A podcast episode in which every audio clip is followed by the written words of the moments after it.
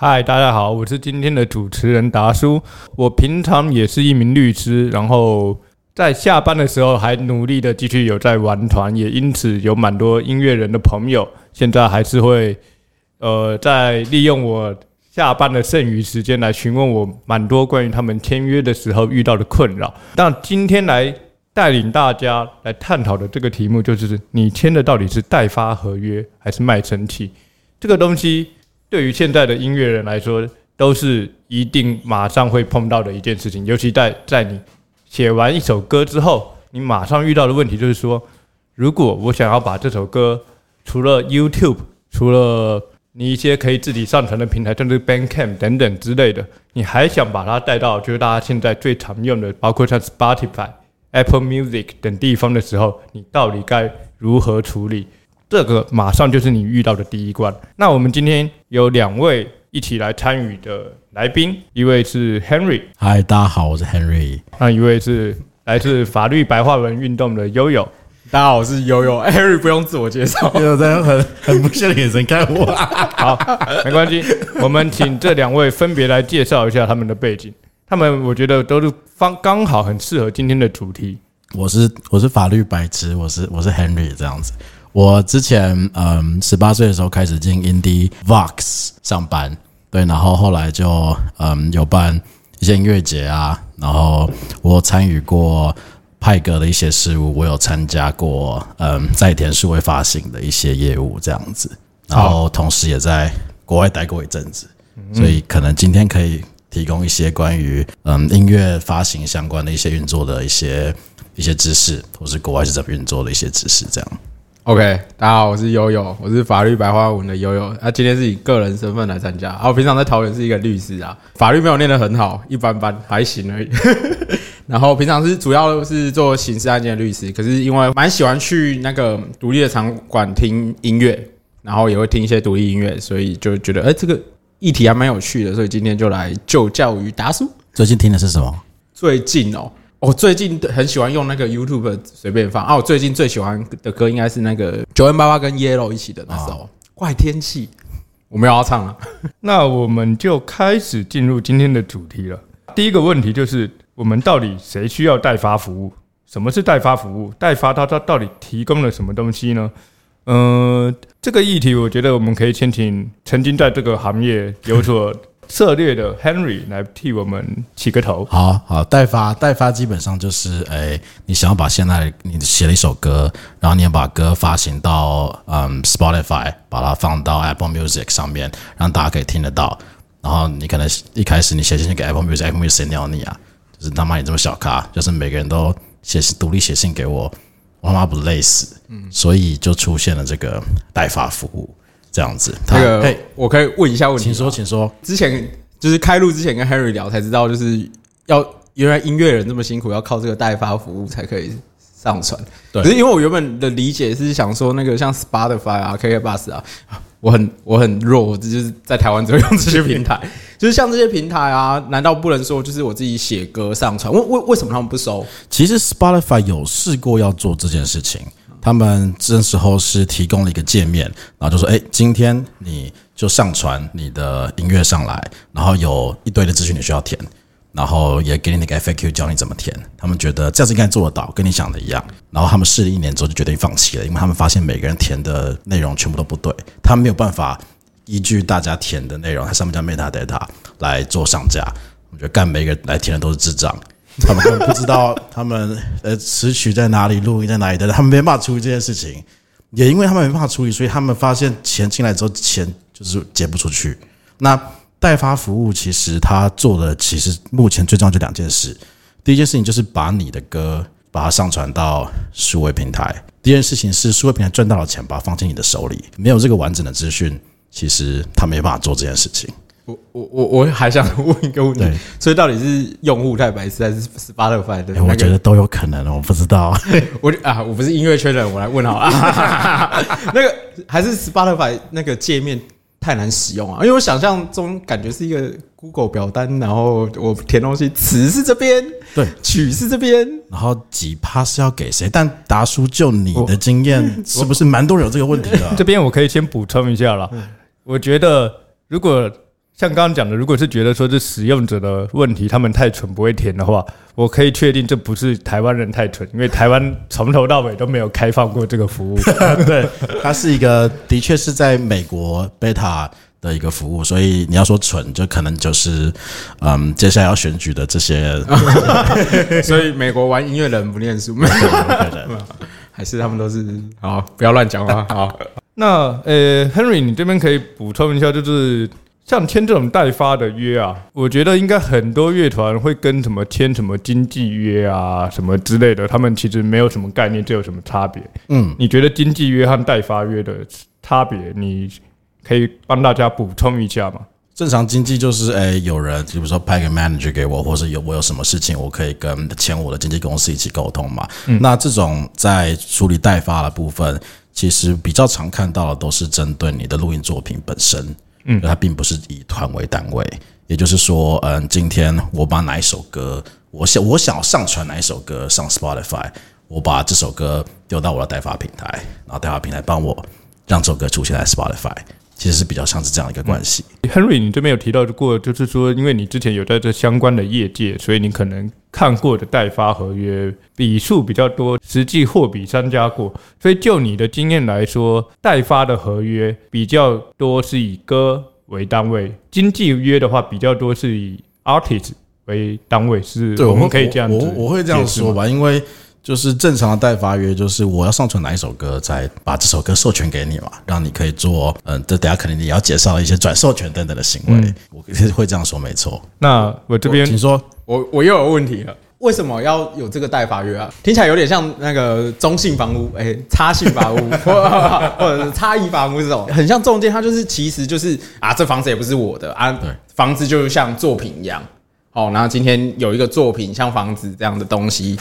好，然后盖了一间房子，然后这个中介说啊有房子，然后把它卖给有需要的人。那在音乐这个产业听起来就是 Spotify、YouTube Music 或者是 KK Bus 哦这些公司有需要，然后因为有盖房子的人很不知道为什么不会填那个中间的那个平台系统，然后所以中中间有个发行商，代发合约的那个代发商，他其实就只有做这个中介者的角色，可以这样理解吗？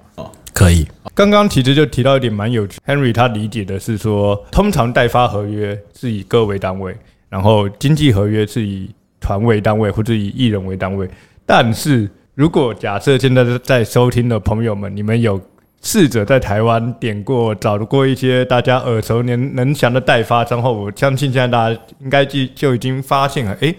怎么和我们理解的有一点点不一样呢？在进入更具体的为大家分析这些差异之前，我们先来请 Henry 来为我们大家介绍一下，现在我们在台湾，如果你是一个乐团，如果你是一个创作者，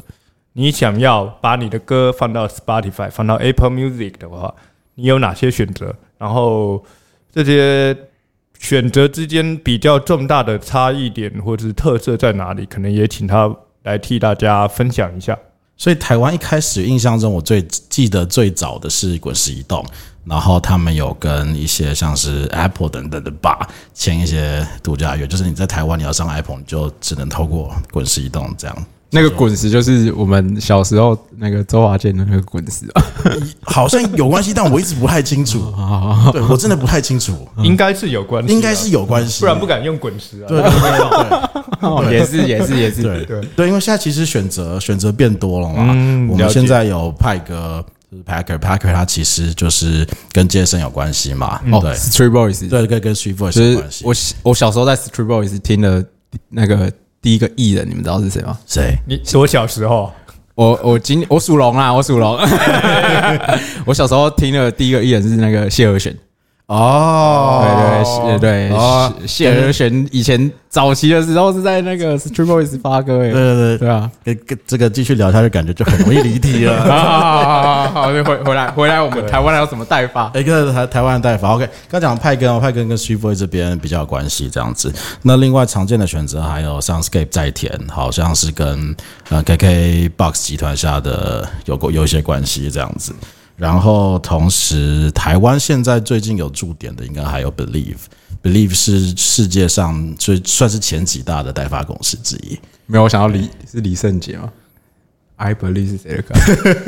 翻译哦，是范范一成哦，不好意思，不要进入猜歌时间。继续继续继续，不好意思哦，对台湾常见的是这样子，但我觉得因为我我先补充一下，believe 跟相信音乐没有关系。哦，对对，这哎很重要。对，台湾的艺人啊，就会玩团的，看到 believe 可能十个里面有八个，大家都会觉得说，哎、我是不是要跟相信音乐签约了之类的？哎，如果我是玩团的，我也会这样想哎，我想说哇，所以我是要给玛莎签之类的吧？可以 让你更相信音乐。这个我真的有搞混过。就我看到我朋友的团，就是他下面在 YouTube 挂 believe 的时候，我第一个可能哇，你什么时候偷偷跟相信音乐签约了？没跟我讲。哦，所以是外国的 believe，对对对对对对对，是外国，应该本总公司还在外国，但是在台我知道在在台湾有驻点。哦，这样你有来台湾有驻点，对对对对对，所以你可以找到会说中文的业务来跟他洽谈，这样子。对，那每一个自己抽的趴数可能都不太一样，有些有把他们抽的趴数丢在网页上给大家看，有些没有。但是其实你稍微点进去这个账号注册一下，你就很容易看得到他们提供的服务是什么了。那这边要想要强调的一个重点是，即使嗯刚刚有说，例如说有些跟健身有关系，有些跟 KKBOX 有关系，这个也不一定代表你就可以拿得到这边的资源。像是先破个达叔，你自己的团是在哪里做发行？哦，我自己的团是用 Soundscape 啊。那时候我的感觉就是，这后面会提到，就有货比三家之后，我自己以法律人的观点会觉得 Soundscape 给我的限制比较少。嗯，然后那时候所以就选了 Soundscape。Soundscape 那边蛮有趣的，就是我有两个团，一个团是唱中文，一个团是唱英文的。等一下，所以你玩两个团呢？你上班还要玩两个团？唱中文的那个团休团之后，我才去玩那个唱英文的那个团。哦，我想说你斜杠也斜杠的太斜哦，了？不行啊，太太累了，就同时跑两个的话。但后来很有趣的就是，我中文的那个团，就因为在 Soundscape 上架之后，他们 KK Bus 好像有个什么呃 indie 中文歌单之类的，嗯对，然后他们就把我们团的歌放上去。嗯哦，然后就不我们 indie 了。我还记得我那时候我们的歌可能在那歌单下面，可能刚好就在告五人下面吧。哦，然后哇，那个歌的那个很好哎、点阅率就突然暴增，感觉有赚到，嗯对吧对。但是我的我现在正在进行的这个团是英文的，然后就完全没有这种机会，所以这个就像刚刚说的，这个到底会不会因此沾到什么资源了？这个都是缘分了。哦，不要太迷信了。对对对对，这边想要讲的两个很重要的点就是，它跟谁比较有相关，并不代表你一定拿到谁的曝光或是哪里的版位。第二个是每一个服务，它可能有相嗯能够会经营的一些地方的不一样，像是刚刚有讲到一些歌单的部分，对，这就是现在蛮常见的一个强项。另外，同时还有有一些服务会提供一些比较好看的报表的 dashboard，让你知道你的歌曲上线之后的成效如何等等，每个月都长得不一样。这部分大家可以自己货比三家。呃，就听众可以理解啊，因为我没有玩团嘛。比如说像 Street Boys，如果我要知道最新、最 indie 的、最不商业的，大概就会去那边找。对，对，然后可是如果我平常可能开车使用啊，可能就会使用 KK Bus，或者缴费方便的人就会使用 KK Bus。按照达叔刚刚的经验来说，就是 Soundscape 对吧？这样你没有错，Soundscape 在你唱中文团的时候，它会给你一些不错的音地排名，不错的曝光。我身为同时这个创作者，我也要对自己有自信，也有可能是我的歌真的写得很好，所以他才把我放上去。啊对，然后呃，英文团没有这样的服务，可可能是因为台湾英语的听众听众吧。有有可能是我我是开始上班后写歌能力退步了，所以没有没有，我觉得是台湾英语听众少。也有也有可能是 KKBOX 这边就是编辑的英文能力没有太好。好，对，刚刚讲完了，现在有在台湾，你可应该是理论上找得到会说中文的人跟你接洽的。嗯，但其实你去看一些国外的服务，他们其实也都会帮你上到一样的平台。嗯，像是我自己个人最推的 Distro Kids，他们也就是也会帮你上传到 Apple、Spotify、KKBox 这样子。你身为一个台湾人，也是可以用他们服务的。那么收费方式比较不一样，像是台湾常见的都是拆成嘛，就他会跟你说，哎、你没有赚钱之前，我们也不会没有赚钱这样子。对，但 Distro Kids 就是，哎、我你一个团，然后你一个一年缴给我六百块台币，你上传歌曲吃到饱。嗯，这样子，他们收费方式会比较不一样。那拆成的部分，嗯，有可能会比较低。例如说，A Wall，它是一个国外的一个服务叫 Cobalt，它办的一个代发的平台。那它的模式也很特殊，它就是我觉得你够有才华，我才会跟你合作。如果你就是给我的 demo 听起来废，你来求我，我也他妈不要理你。对，像这个他就抽成抽的很便宜，他只抽十五趴，但是他就会用他业界的资源帮你做到最好，这样子，每一家都不一样，每个服务都各有优势，所以大家可以货比三家，看看自己决定最适合自己是什么。听起来刚刚那家很像那个代发界的天使投资，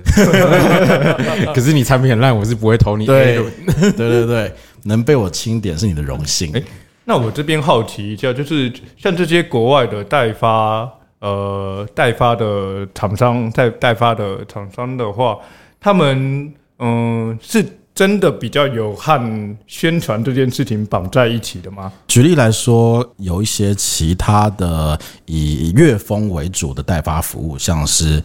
Symphonic，呃，是一个在佛罗里达专门做电子的数位发行，他们就都有自己的自己的 playlist、自己的 brand，甚至是办自己的音乐活动，把自己搞得很大，然后就是都请自己的 artist 来做代发服务，一些周边的一些宣传，这样子。那因为我也对乐团圈有点陌生，不是啊，我就是只要团名而已。举例来讲好了，假设我今天是落日飞车的分，或者我今天有幸辞掉律师工作去当落日飞车经纪，我有机会吗？可能没有，真的没有，可能没有。没有。好，假设有，比如说，因为现在台湾毕竟有很，毕竟有很多创作者，他的内容不一定是中文或者是台语文嘛，然后他可能就是英文。那对于这些，比如说他主要语文歌词内容是英文啊，或者外国语的台湾团的话，找台湾的代发公司跟找国外的代发公司，你觉得会有差异吗？还是按照音乐类型？因为像你刚刚讲的说，有的是 focus 在电子乐的话，除了类型之外，嗯，还有很大一部分是针对市场的，像是嗯中南美洲、拉丁美洲那边，他们就有在那边自己很强的代发的服务。我忘了名字了，但嗯，台湾 b 有整理一份国外的，其实很不错的代发服务给大家参考。那其实像是日韩，应该都属于自己的嗯群众的串流服务。那在那边也都是有比较特定的代发服务会在那边实力这样子。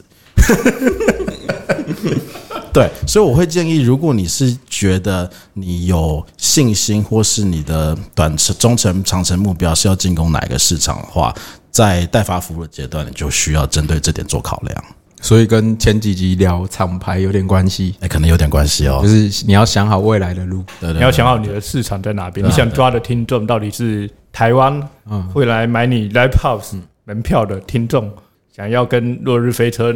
或者甚至是闪灵一样，其实他们当年都是先从国外再红回红回来。红回来，这种例子都很多了。其实就是有点像法律圈在选事务所啊，哎就是你到底是要做 local 的生意，然后就是接一些呃杀人、抢劫、放火、呃 枪炮、毒品卖。啊。如果你是想要跟国际接轨的话，你可能就势必要去比较大型的事务所，或者你想要专长的领域，你想要专长的领域是著作权，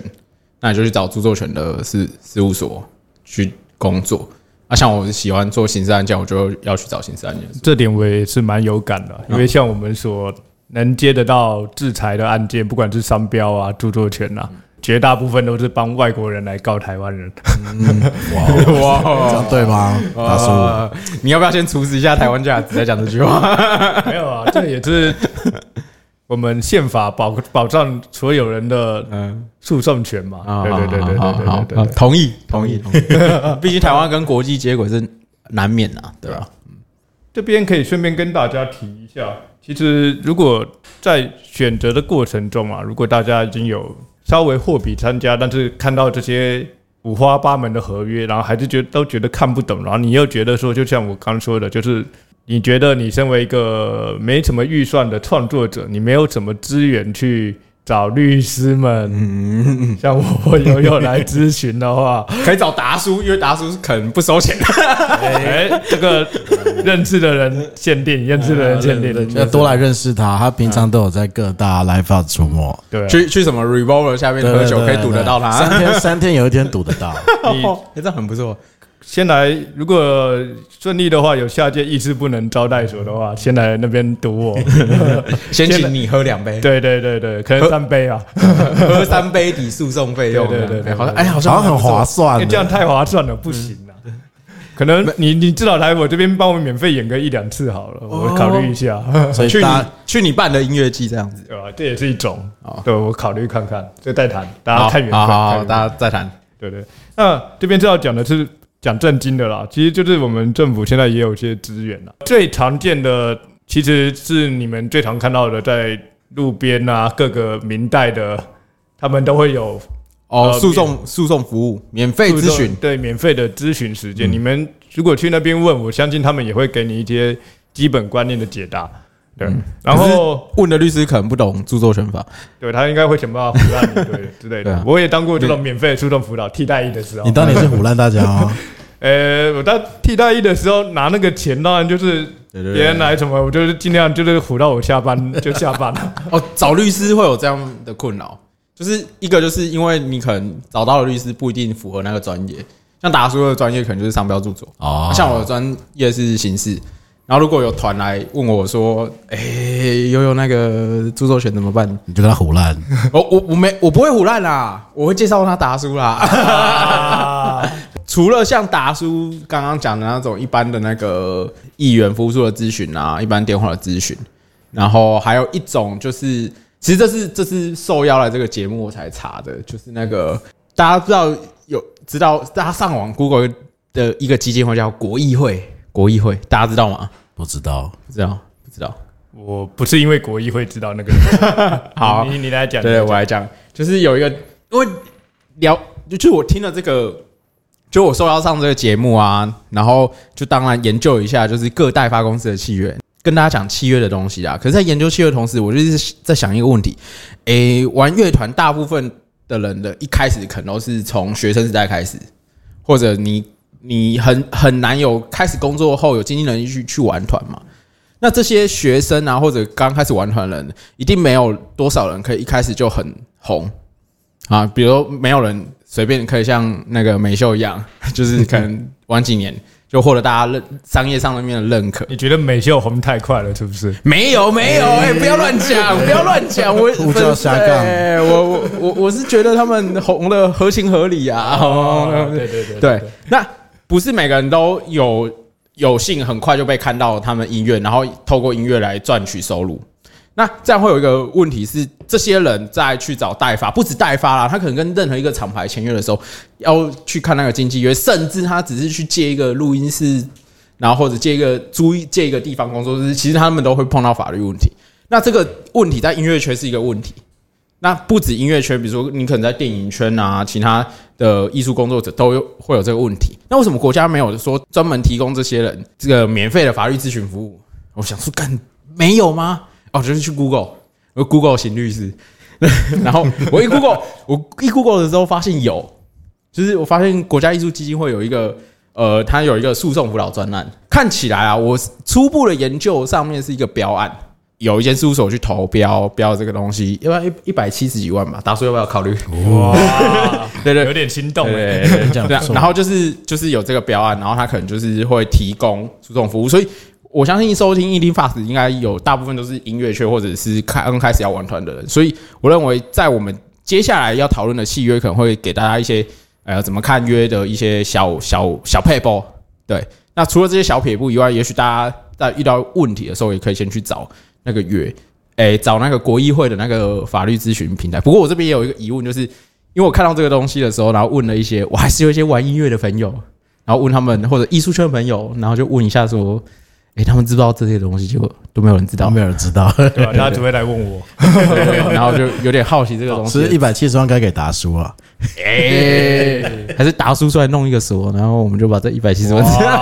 像是这一类的咨询，正常来讲可以到什么程度？例如说，哎、我可以，哎、我现在这三间在考虑合约，我印下来给你，你帮我看看哪个好吗？还是如果一般去事务所付费法律咨询，应该就是要提供这样的服务。你去民商所，像我们，你只要花钱给我们，我们绝对给你一个完整的建议啊。给对啊你给我们多少钱，我们就帮你做几页这样子。对啊，就一一个小时五千，那讲你可能出一份法律意见书，跟律师谈好，可能是几万块，那你付了那样钱，律师就会提供这样服务。那我在想，如果国医会有这笔基金给那间事务所做，可能理论上也是要做到这个程度了。对，了解？而且现在看起来他们没什么案子，说不定你你去他们一年 不，用排队排太久。对对说不定一年他们拿你看拿了一百多万，然后你是唯二个两个客户，哇，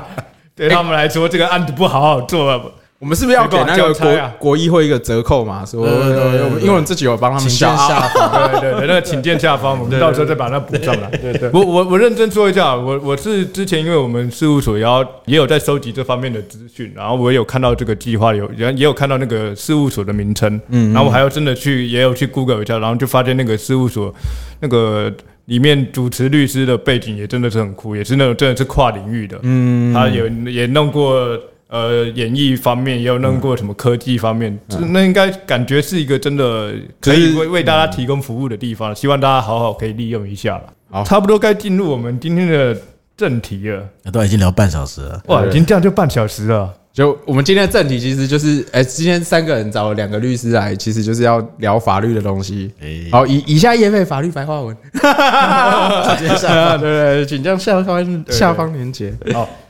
那我们今天就尽量开始用白话文的方式来为大家解答一些在代发合约上面常见的问题。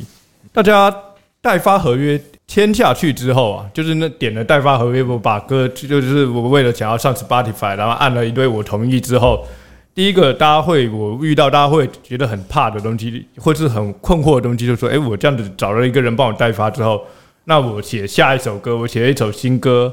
那我把它，我想要把它传到 YouTube 或者把它传到脸书上，到底还行不行呢？还是我以后要上传东西全部都要经过我的代发商呢？大家很容易有这个困扰。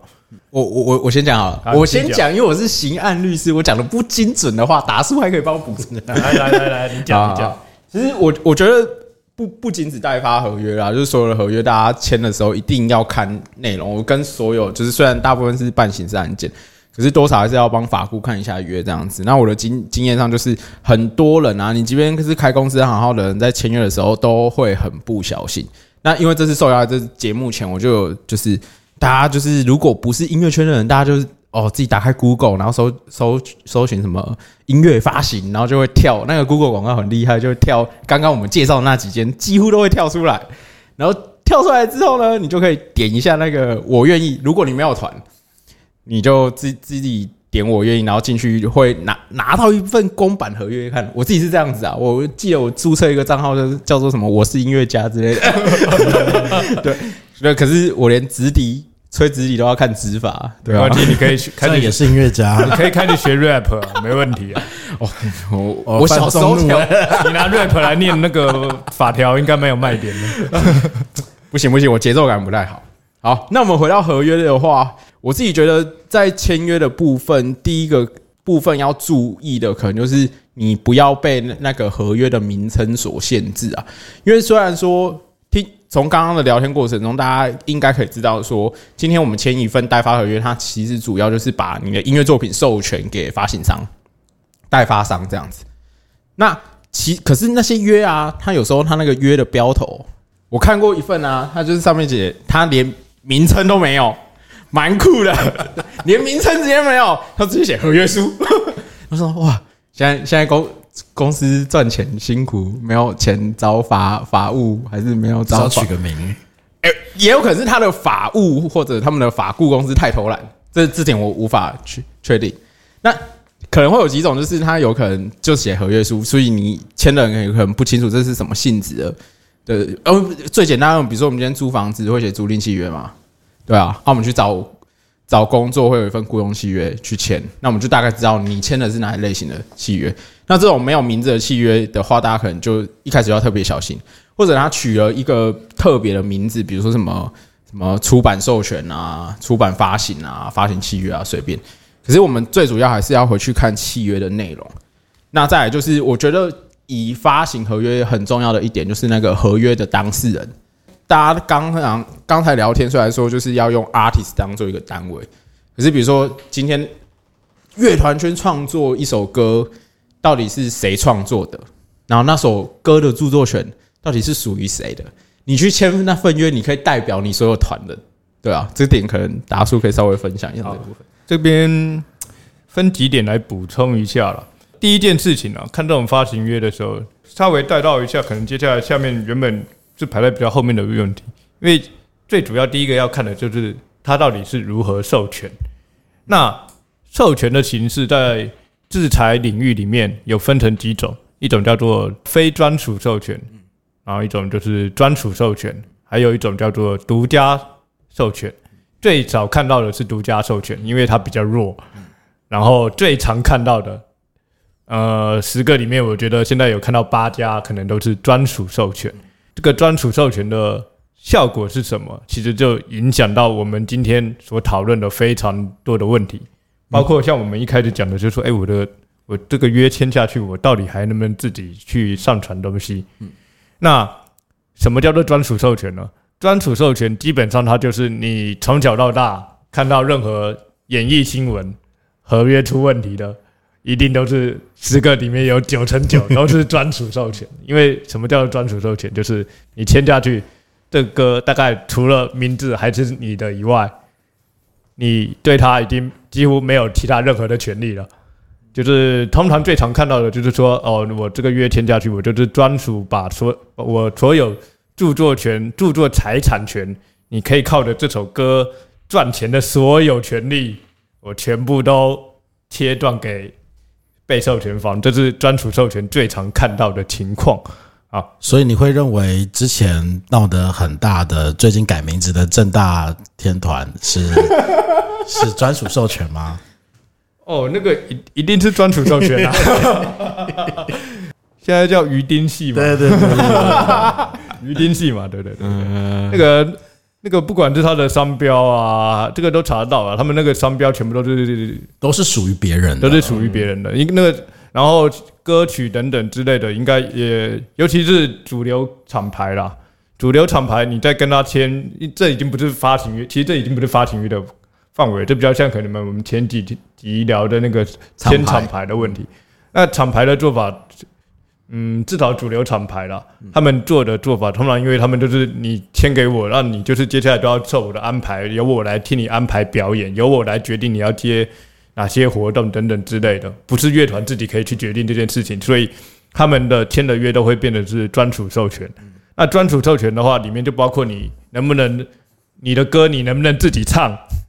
你的歌能不能自己上传等等之类的，几乎。那个虽然在著作权上面，它是分了好几个不同的权利，可能是公开演出权，可能是公开传输权，巴拉巴拉巴拉之类的。但他们的做法一定都是全部包在一起，就是说，哎，著作权上面所有的可以赚钱的权利，现在有的，包然后或者未来立法新增的，哎，你全部都专属授权给公司。就是一般你在选择厂牌的时候，很常遇到的情况，但。非常有趣的是，就是哎，这个听起来是在厂牌底下，我觉得有它的脉络可循嘛。对，然后但是就我们所知，台湾有些你只是在跟他签发行约，然后发行约就像刚刚悠悠说的，其实他做的是很单纯啊，你只是我请你帮我把歌让它可以出现在 Spotify 上面而已。嗯，对。但是台湾的有些发行约，我常常看到的，他也会要你像刚刚你签厂牌一样。专属授权，巴拉巴拉把全部权利全部都切出去，这是很可怕的一件事情。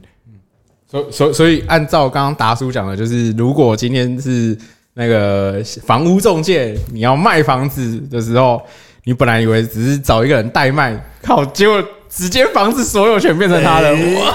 哎，这很屌哎。对，就是有，就感觉有点像，就是说，哦，请你帮我，呃，帮我找房子。找买家买来买房子，然后然后找到房子的卖家的时候，就是房子最后交易完之后，就是连我回家钥匙也不在我手上。对啊，对啊。然后那个房屋卖妈，这栋房子卖了一千万，然后一千万变成那个本来那个通常中介都是抽趴数啊，嗯。按按照这个观念搞抽八数啊，他有好也是抽八数了，他有抽八数就是合理的嘛。那那那只是会变成，就是说以后我要不要邀别人来我家玩我都还要再去问那个房照。哦，对对对，就是这么可怕。哦，就你的家不是你的家。哦，你的孩子不是你的孩子，大概到这个程度。对，大家觉得那就是专属授权这件事情，就是非常可怕。哎，我那时候念书的时候，念到那个专属授权的时候，我有个记忆点，嗯，不歌词记忆法。来，我想到我没有唱，就我想到是，哎，不要诱惑我唱歌啊！我那时候想到的是那个吴克群，吴克群有跟一位港星一起唱歌，哎，大家音音地圈都不知道，对对不起啊不好音地圈都不不不听流行音乐。他他有一首歌叫什么？我把全部都给你。哇，大家大哎那个专属授权就大概是这个啊对对这个概念，对对我把全部都给你。懂？对那这跟独家不一样，独家独家授权的话，如果他只有写独家授权的话，那通常跟你签合约的人，他还对你蛮 nice、蛮有良心的。因为这种独家授权的最大和专属授权最大的差异是说，专属授权是我东西授权出去之后，连我自己都不能再用了。嗯，就是这个东西连我自己身上都没了，就是手切下来给你之类的。那独家授权就是，哎、只有我和你可以用，我只独家给你这个人可以授，给这个被授权的人他可以用的，但我自己也还是。我我这歌我写的，我还是可以持续我爱唱就唱，然后我爱是上传就上传，对，这是独家授权和专属授权最大的差别。嗯呃，如果用具体的例子来讲，就是比比如说我今天签专属授权给某发行商，然后我自己觉得手痒，我弹了一个版本，甚至是原本那个东西，我突然想到，靠，现在 YouTube 很红，我来上传个 YouTube，按照专属授权就不行，对。对，啊，可是按照独家授权就可以，哎、这差很多，差很多。对。因为假设我是莫宰羊，好，我有听一点老舍，耶，假设我是莫宰羊，然后我做好了未接来电，然后我签专属授权给发行商的话，那我就不能再是自己上传 YouTube。可是假设他签独家授权，还可以自己上传 YouTube。嗯。啊，那个差很多、欸，莫仔羊那个未接来电九百四十二万点阅，差很多哎、对啊，对啊，所以这是如果要签的话，授权什么东西哦给对方，这个要看得很清楚。嗯嗯，那因为要上节目，我做功课，我发现有些那个发行发行商的约有点有点跟得上时事啊，哎呀，跟得上电影时事。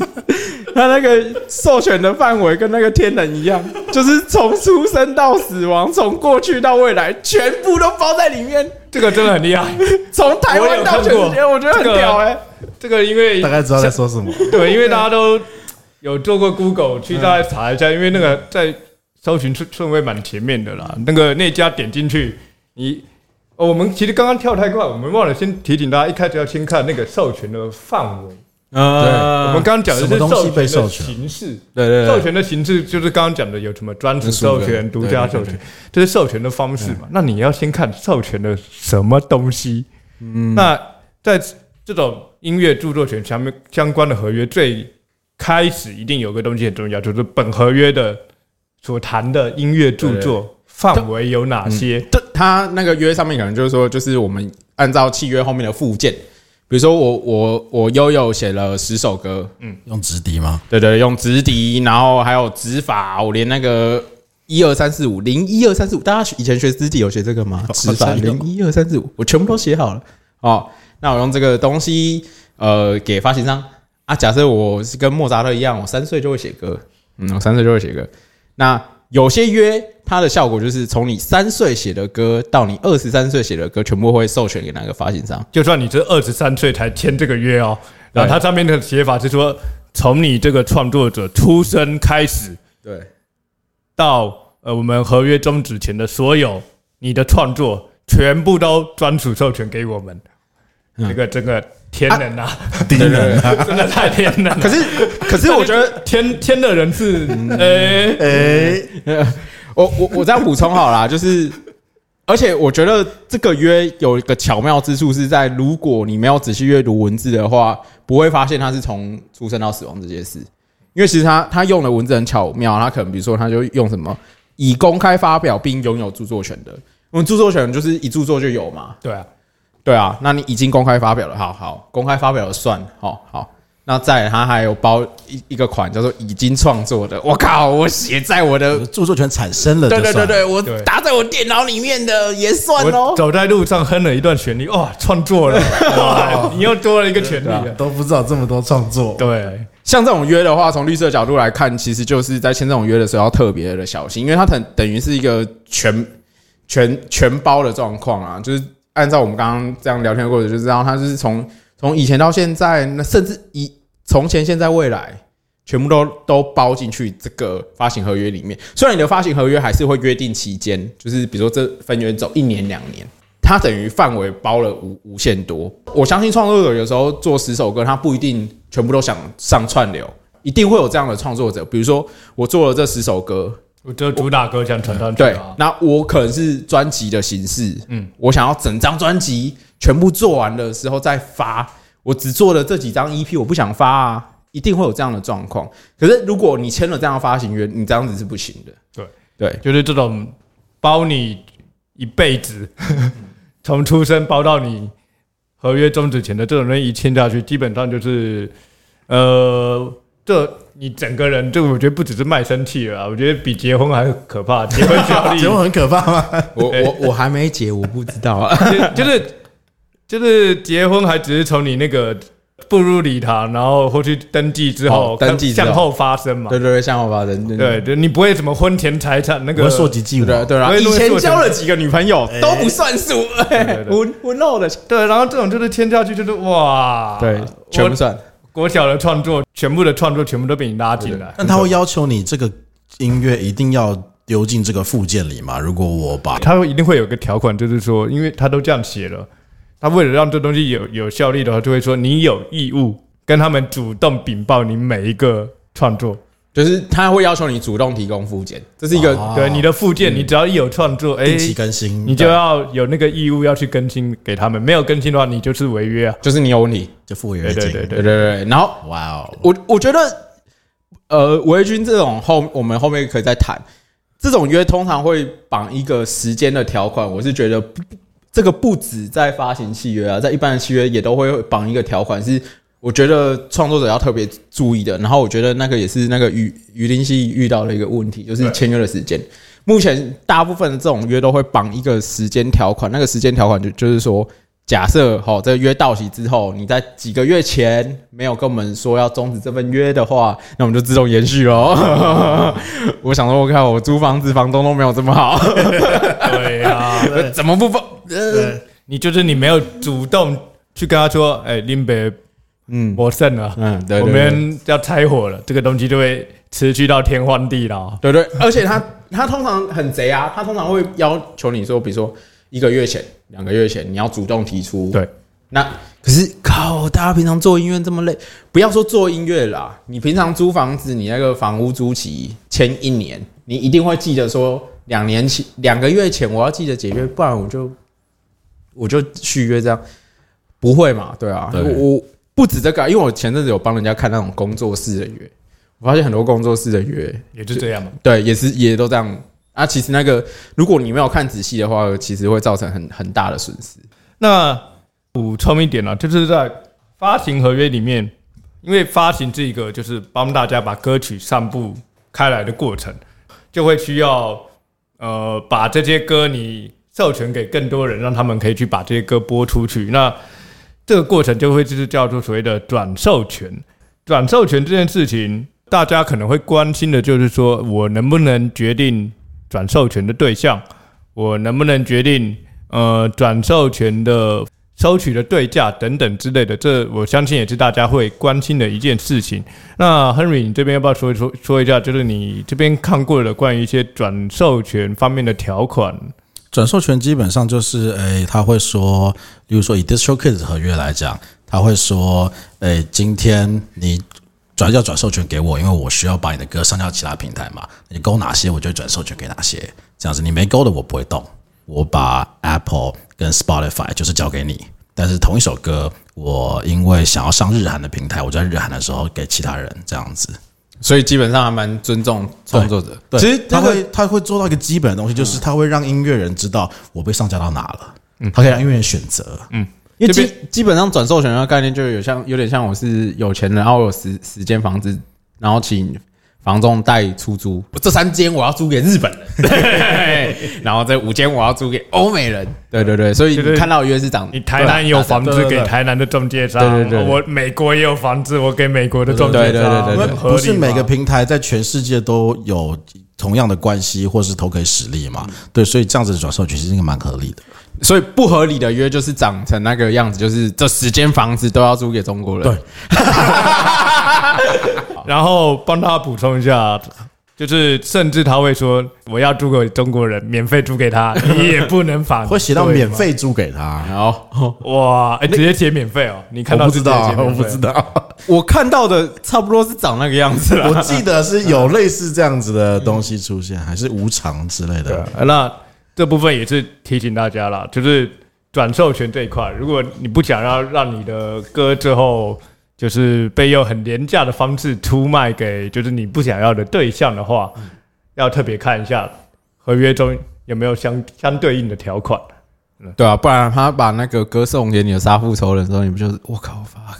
所以这边的关键字是无偿或是免费之类的吗？嗯，比较常见的可能就是说有没有可以授权给第三人，呃你可以合约下载下来 PDF，直接搜寻第三人，嗯看到他对于第三人的这一块他是怎样去描述使对对，用的。这这是这也是律师在审阅之后很常用的，就是反正就 Control 加 F，你搜寻一下第三人，你就可以在这类型的契约，你就可以知道说，哎、呃，他这份东西你授权给 A 之后，要再授权给第三人的时候，是怎样对你来处理的？对，这点还蛮重要的。这边合约中的第三人就是说，哎、你和这家公司以外的所有其他第对，所有三人其他人，有可能会是谁？然后如果他们是说，哎、他们完全有他们自己的权利去选择这件事情的话，哦，那你就你就拜拜了，就跟着你跟你的歌说拜拜了，你的歌不是你的歌了。对，这边其实我一次把一些大家常遇到的问题，呃，比较具体化的跟大家讲一下。那这些问题的答案，其实在我们刚刚的对谈中，其实多数已经跟大家讲过了。那我把这些问题稍微提一下，然后来一个给大家一个快速的解答。首先，我像我最常遇到的就是说，像刚刚第一个已经第一个已经讲过的，就是诶，我签了代发约之后，我还能不能在自己上传 YouTube 或 Bandcamp？那这这个问题最简单就是说，看你那个签的那个代发约也没有专属授权，把你的公开传输权授权出去。如果已经授权出去的话，你这样你自己写一个新歌去上传就是违约。第二个，我常常遇到问题，他大家很 care，就是说，哎、那我签了这个约之后，他们能不能再把我的歌上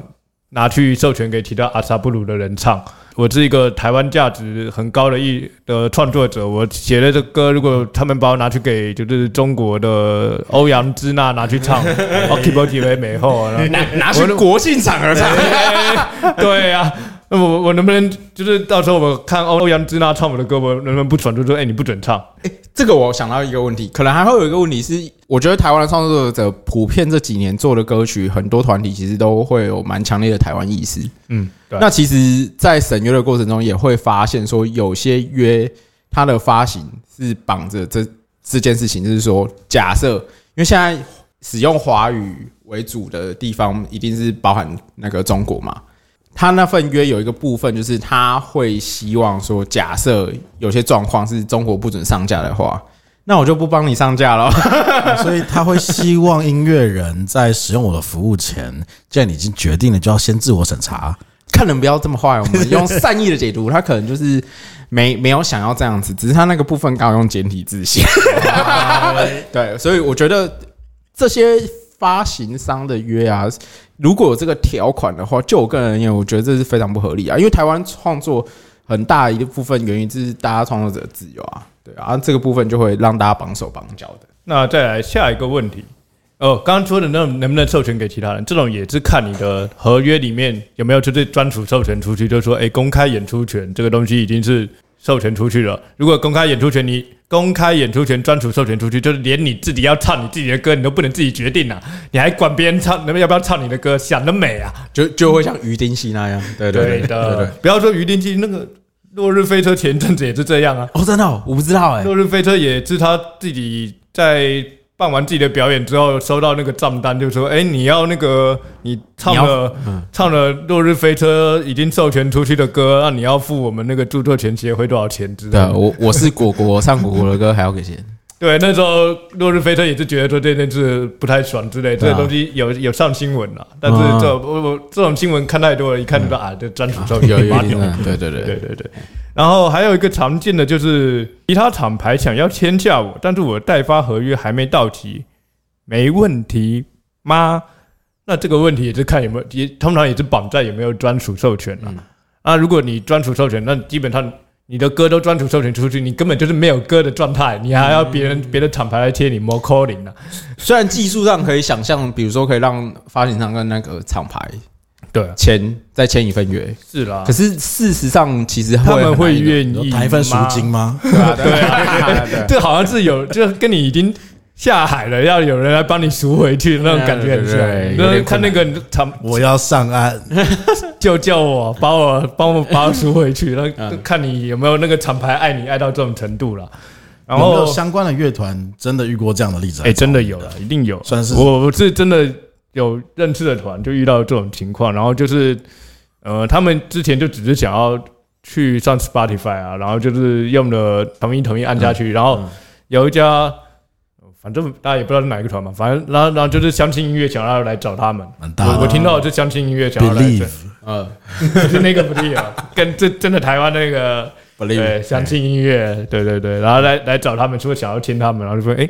已经专属授权出去了，然后他们就啊，我不是只是上个 Spotify 而已吗？为什么我现在都想要签厂牌也没办法签了？对对对，这这是我觉得代发最大的陷阱，就是在这边，就是本来以为只是找个中介而已，我只是对啊，对啊我只是上个 Spotify 没那么单纯的事情，为为什么最后我连哎好不容易有人要挖挖掘我了，然后也被卡在那边。该团现在还在等约结束吗？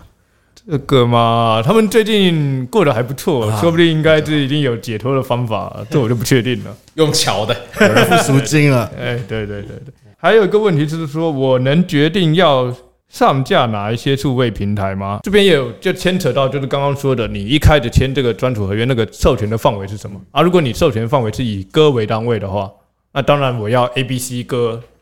找一个呃发行商发行某一些平台，然后其他首歌然后找别的发行商发别的平台，这都是可以的，因为它是以歌为单位，对吧？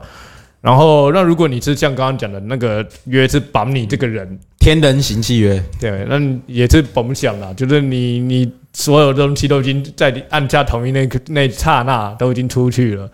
你不用再想说你还要就是说哦，我今天写一首新歌去别的地方，当然不可能。我确认一下，按同意这件事情哦，这是指我办了账号，然后一直按了同意到签了那份约为止，即使我还没有上传任何一首歌，这边子都算这边也要呃，这边要讲一下细节。这边通常的做法就会分两个月，有一份合约是那种通常是这些网站他们会有个会员约，会员约还不会扯到就是你的那个授权的部分，对，就是你加入这个网站，你成为他的一般会员。那通常都是你一般会员进入之后，你会有个选项是可以点那个授权，你就真的就要去授权发行发行的。那会再出现第二份约，第二份约才是关键。然后勾了就对等于是对对对，那时候你就真的没看清楚，你勾了的话，就是东西就已经都出去就是变签了卖身契，所以 奉劝你各位大家啊，如果只是想研究契约的话，还不如来私讯我们 啊。好，那好那今天的分享，希望能带给大家一些帮助啦。我们在节目进入尾声之前，给我们今天的来宾们一点时间，跟大家给大家来一些勉励啊，勉励期许啊。我们会做这一集很重要的一个原因是，就是在听法白之前访问小树老师，就是的 podcast 嘛。小树老师有在听这个，你应该都知道。他其中间有讲到一段，就是很重要，就是他说你要把你的三五年签给别人的这种事情，无论如何你都不要轻易签。这个约签下去，通常只能给对方去结案，艺人自己不能接。有可能这家经纪公司没有你想象的这么厉害，就会阻碍你接下来三五年的发展。真的太多太多这种例子了。我觉得这个这个概念是不是也可以套用到今天讲的所谓专属的概念？其实我觉得概念上一样的，就不管是经纪约或者发行约，或者你今天不管要租什么约，就是有几个重点都需要 focus。那从从法白或者是从我个人当律师的立场，我觉得我们在签约的时候有几个重点，有个小撇步提醒，最后提醒大家啦。就第一点就是你针对那个合约名称，到底谁是这份合约的当事人？好，那你有没有权利？就是代表你的团体去签这份约，都还蛮重要的。那再来就是你要先理清你有哪些著作授权给对方，像刚刚我们在节目中聊到的那种天人型的契约，从出生到死亡所有的作品，这这种一定是不 work，这是很不合理的。那再来就是你到底授权给对方什么权利？因为著作权上就有很多权利，你重置的权利、改作、编辑、公开播送、公开演出。那大部分人约都是写成包裹式的全部授权。那如果你觉得这样合不合理，要不要？这是可以思考的。最后是授权的时间，大家要去思考一个，就是现在大部分人约的的授权时间呢，会有一个自动延展期限，就是你几个月前没有说不要就是要，非常父权，你没有说不要就是要。对，那这些东西。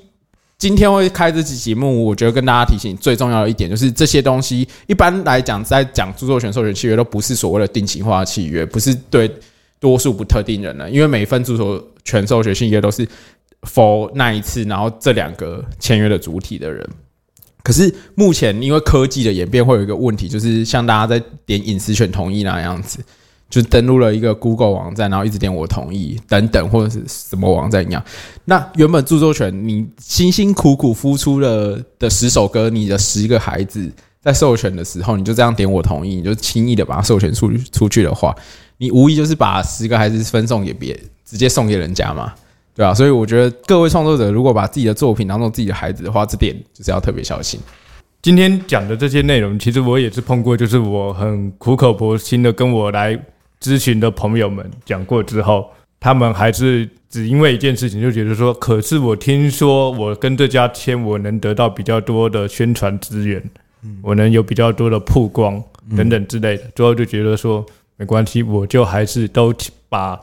这种天人型啊、专属授权，我刚刚我们刚刚讲的一切很恐怖、很恐怖的，就算我已经跟他讲了多恐怖，他还是都破例了，同意下去。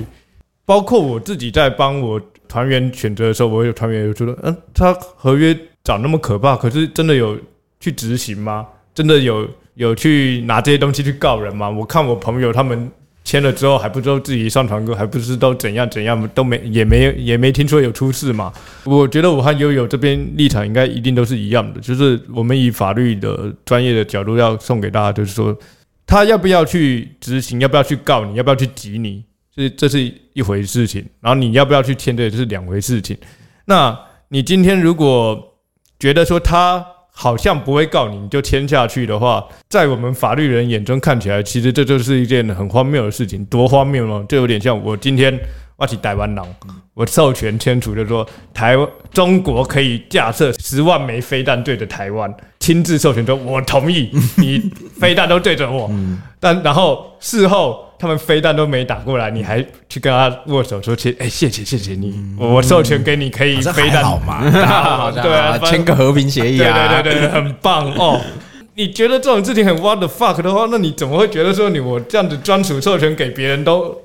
没关系呢？对啊，简单补充来讲，就是其实你就是把按那个核弹的按钮送给别人，主动送送送给对方，主动授权给别人，就说：哎，你可以。心情不好的时候，对发射发射飞弹，然后对方不按的时候，你还跪着跟他说谢谢，大概是这样。你还说哇，你人真好，对我们真 nice，我们是好 partner。对对对，我们是兄弟之邦，将来的演艺路上一起努力，这样子，安尼干丢没后了。对，好，好，那今天的分享，希望大家呃讨论之化的讨论之中 有有所收获了。